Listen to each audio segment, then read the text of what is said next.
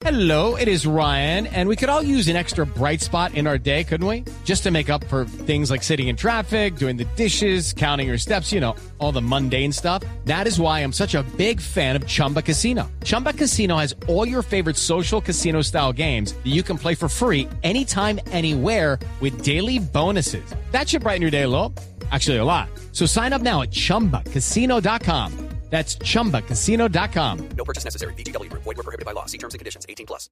722. El lunes, el día de ayer, hubo 1.643 nuevos contagios de COVID-19 en Barranquilla. Hubo 36 fallecidos en el departamento del Atlántico, 24 de ellos en la capital, en la ciudad de Barranquilla. Señor alcalde Jaime Pomarejo, buenos días.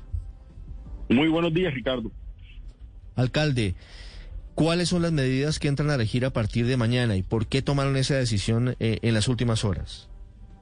Ricardo, nosotros en el monitoreo diario que hacemos con el Ministerio de Salud y con las EPS e IPS de la ciudad que manejan alta complejidad, tomamos la decisión de hacer un llamado al cambio de comportamiento de la ciudadanía en el punto más neurálgico, que es la reunión social y familiar después de horas laborales.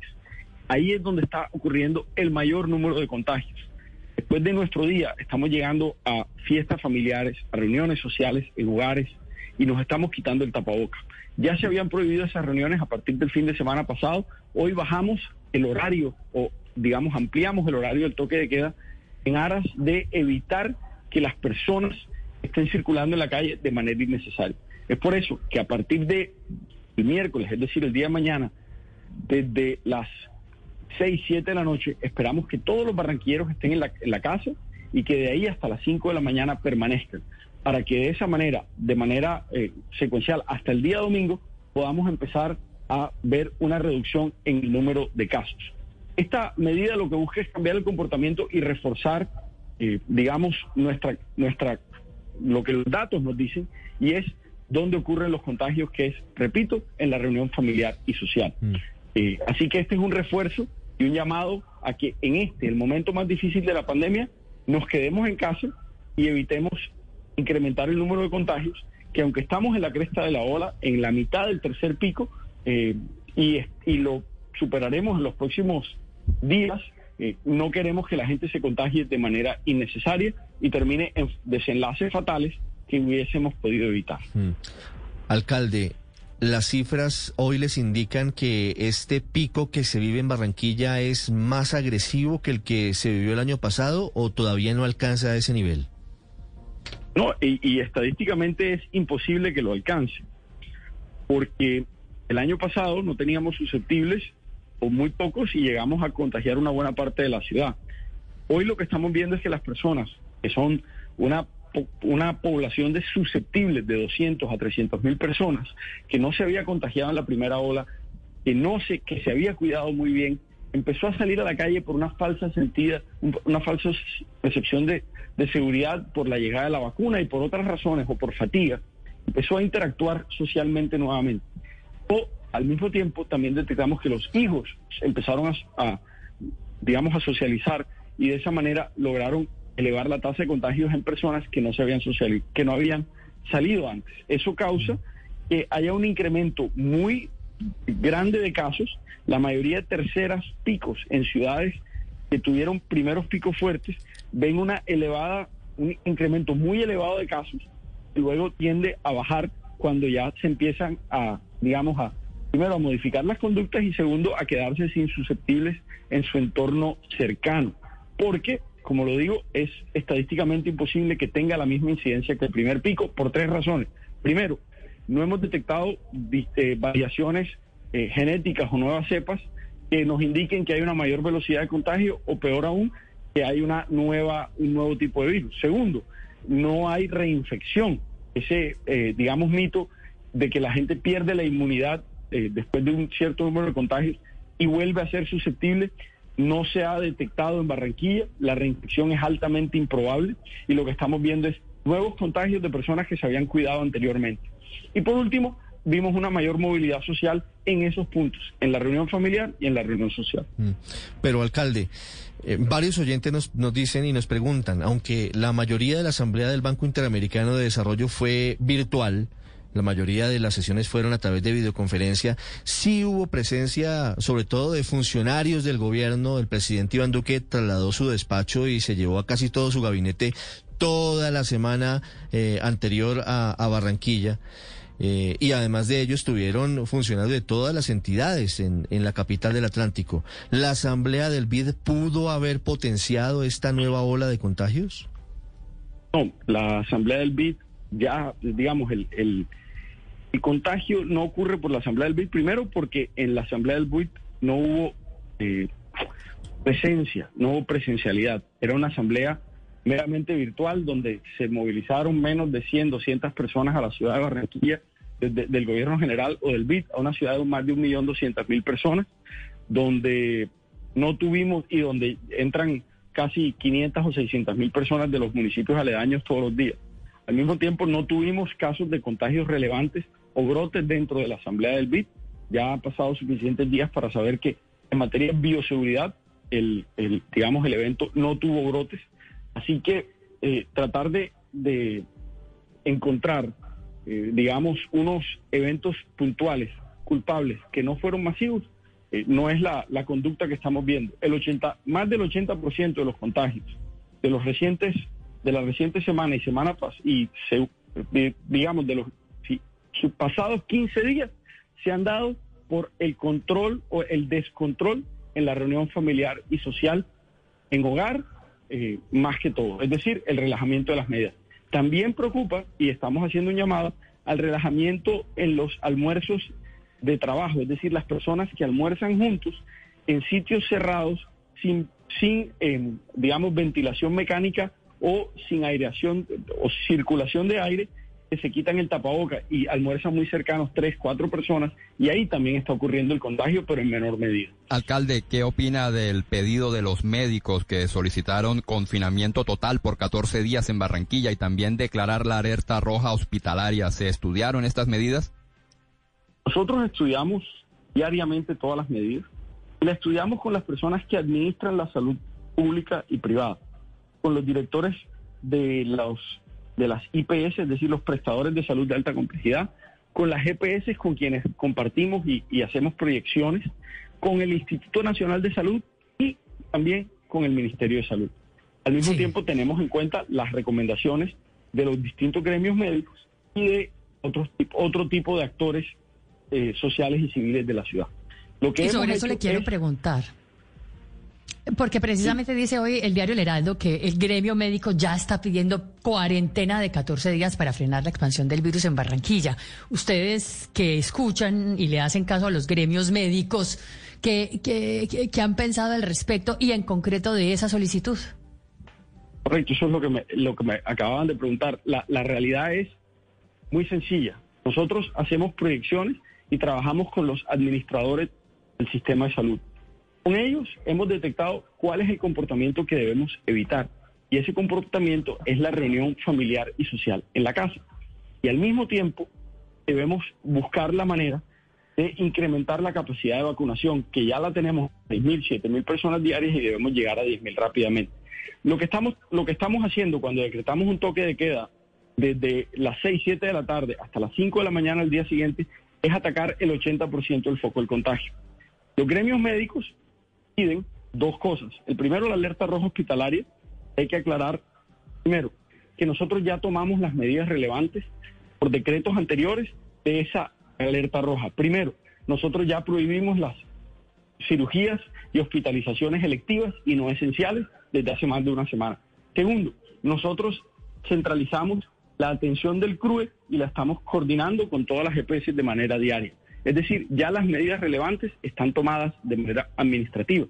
Eso no cambia o modifica el comportamiento de los ciudadanos porque es una alerta, es una medida netamente administrativa. Y lo que aprendimos del pasado es que si tomamos la, alerta roja y centralizamos toda la atención o la remisión médica de las EPS en el distrito, muchas EPS terminan bajando la cabeza y dejándonos el problema solo a nosotros. En esta, en esta oportunidad lo que estamos es organizando una mesa de trabajo en conjunto para la que, que las EPS no evadan su responsabilidad y nos continúen Sí. apoyando. Y eso está funcionando muy bien.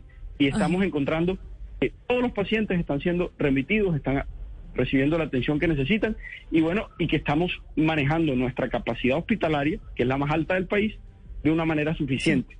Pero seguimos tomando medidas basadas en los datos y en las necesidades reales y por eso lo tomamos en concertación con el Ministerio, con el INS y con las IPS, que son los directores médicos de las clínicas. Alcalde, eh, pero quería preguntarle sobre el tema de la vacunación. Ahora que usted nos dice que están funcionando muy bien las EPS con el distrito de Barranquilla, porque en el en el listado que pasa diariamente el Ministerio de Salud, pues Barranquilla aparece muy mal ranqueado en materia de vacunación. Digo mal ranqueado porque señalan 37 entidades territoriales, todos los departamentos y los distritos del país, y Barranquilla está en el puesto 28.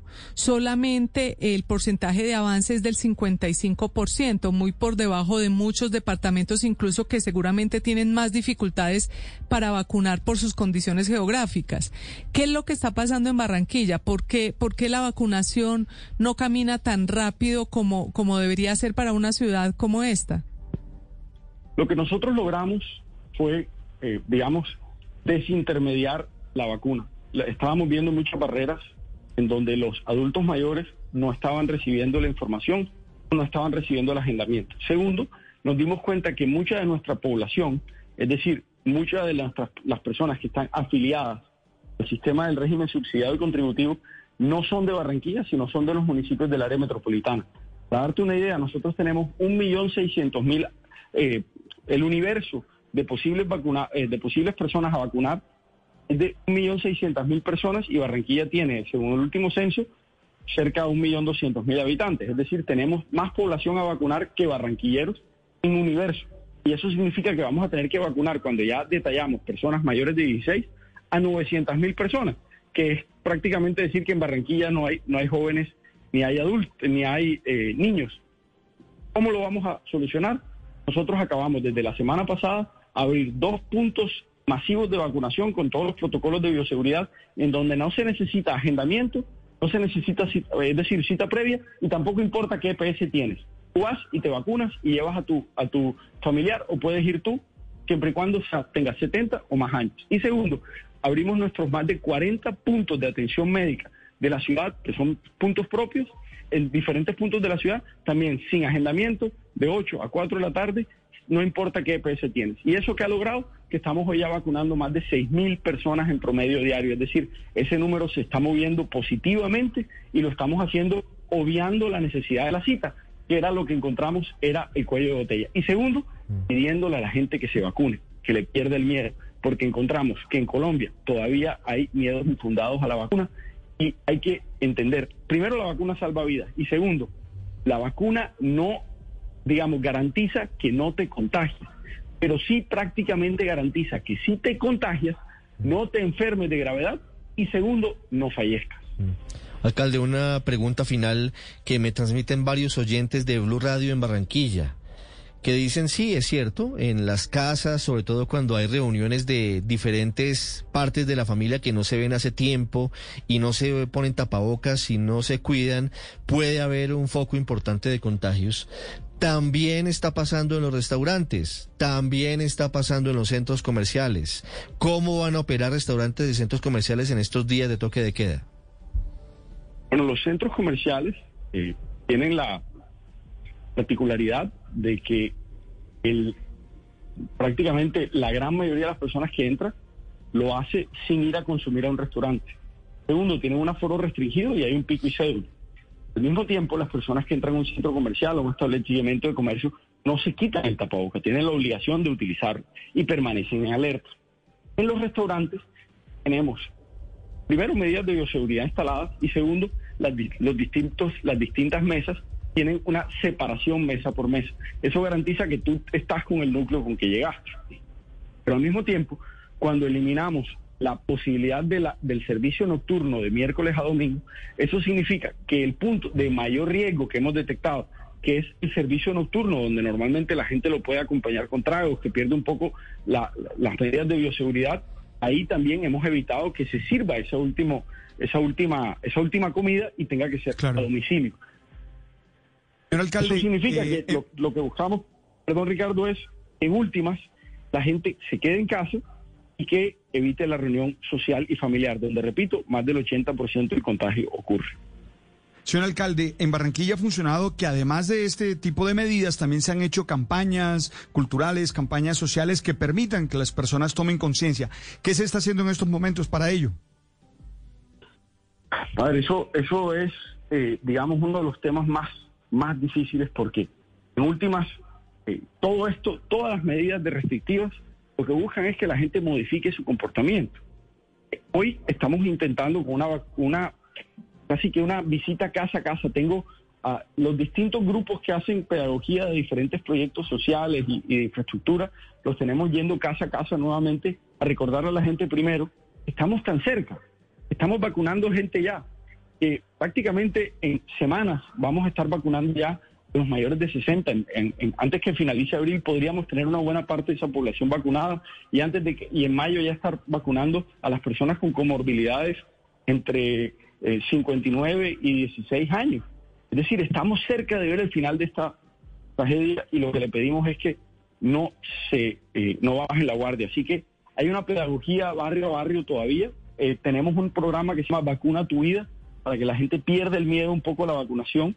Y por último, un programa que me parece muy importante y es el programa de recordarle a la gente que sus acciones repercuten en el en la, el desenlace, eh, digamos, de salud, no solo tuyo, sino de tus seres queridos. Así que de pronto un joven de 18 años no ve el riesgo, pero podría tener consecuencias fatales para sus padres o, o para sus Alcalde. o para sus abuelos. Así que eh, es una tarea diaria y, y es una batalla también contra la fatiga de la gente. Y, no es fácil, pero, pero seguimos en ella. Antes de despedirlo, quiero preguntarle si ustedes tienen la misma cantidad de cifras que tienen los médicos y las analizan igual desde la alcaldía. Eh, hoy eh, abro eh, el periódico El Heraldo y veo en primera página que las personas entre 18 y 50 años hoy en Barranquilla son las que más están afectadas por el virus. ¿Eso coincide con lo que ustedes han visto? Sí, esa información es, es, es, eh, digamos, de nuestra producción. Es decir, nosotros somos los que generamos esa, esa información en nuestro centro de datos. Y la realidad es que cuando hablamos de afectación, hablamos de contagio. Es decir, el mayor número de contagios, y eso ha ocurrido, digamos, en la primera ola también, el, el que transporta el virus al hogar es, el, es de 18 a 59 años. Hoy, ¿cuál es la diferencia con la primera ola? Que la gente consume más usos hospitalarios porque ya hoy se siente mal, empieza a sentir gripa, siente, empieza a sentir un dolor en el pecho y va y asiste al centro médico y recibe una atención leve o un tratamiento en casa. Pero ¿qué pasa? Esa persona luego le, le pega el virus, como decimos co- eh, coloquialmente, a una persona mayor tradicionalmente de 60, 70 años y esa persona es la que tiende a complicarse. Entonces, los que se contagian y se relajan son normalmente entre 18 y 50 años. Pero los desenlaces fatales desafortunadamente ocurren en los adultos mayores, que normalmente no son los que salen a la calle, sino los que reciben, eh, digamos, el contagio. Hey guys, it is Ryan. I'm not sure if you know this about me, but I'm a bit of a fun fanatic when I can. I like to work, but I like fun too. It's a thing. And now the truth is out there. I can tell you about my favorite place to have fun. Chumba Casino. They have hundreds of social casino style games to choose from with new games released each week. You can play for free anytime, anywhere. And each day brings a new chance to collect daily bonuses. So join me in the fun. Sign up now at chumbacasino.com. No purchase necessary. BGW. Void were prohibited by law. See terms and conditions. 18 plus.